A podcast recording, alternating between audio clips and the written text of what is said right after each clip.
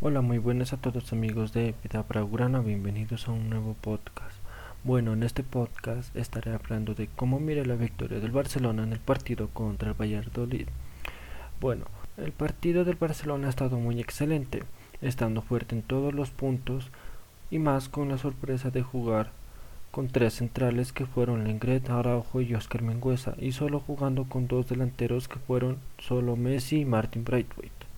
Pues hay que destacar todo, pues el Barcelona en defensa estuvo muy fuerte y teniendo muy buena salida de balón y ayudado del medio campo donde estuvieron Pjanic, Frankie de Jong y Pedri.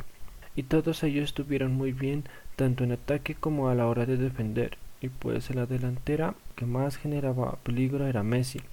Pero también como Messi, Braithwaite ha podido convertir un gol en este partido.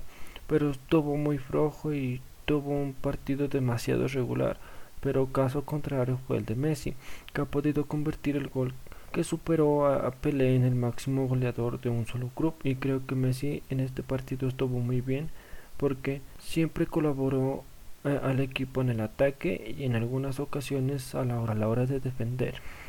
Bueno, el Barcelona ha podido mejorar su punto más débil que es el medio campo, jugando con tres centrales y los laterales más adelantados casi jugando como extremos.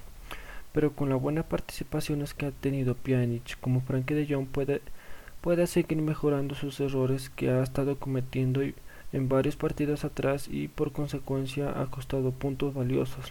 Pero con el partido de hoy están buenos pasos y destacando que Busquets hoy ha sido suplente y en su lugar ha puesto a Pjanic que sinceramente lo está haciendo mejor que Busquets y creo que ese cambio lo debió hacer hace varios partidos atrás, pero es mejor tarde que nunca, ¿no?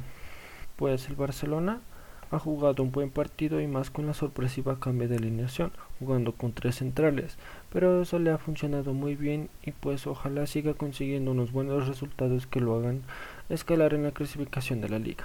Y ahora abro el caso de Messi, que el otro día ha dado una entrevista que ha dicho que se siente bien e ilusionado con este equipo y, con, y más con la entrega de lo que dirá en una nueva entrevista que dará un medio de comunicación que se va a realizar en unos próximos días. Pero pues ojalá que sea la buena noticia que todo el mundo espera y más los aficionados del Barcelona que siguen tal equipo, porque como ya sabemos el contrato de Messi se acaba al finalizar esta temporada y apenas abre el mercado de invierno cualquier equipo puede ficharlo y hacerse con los derechos de, de, de este grandioso jugador.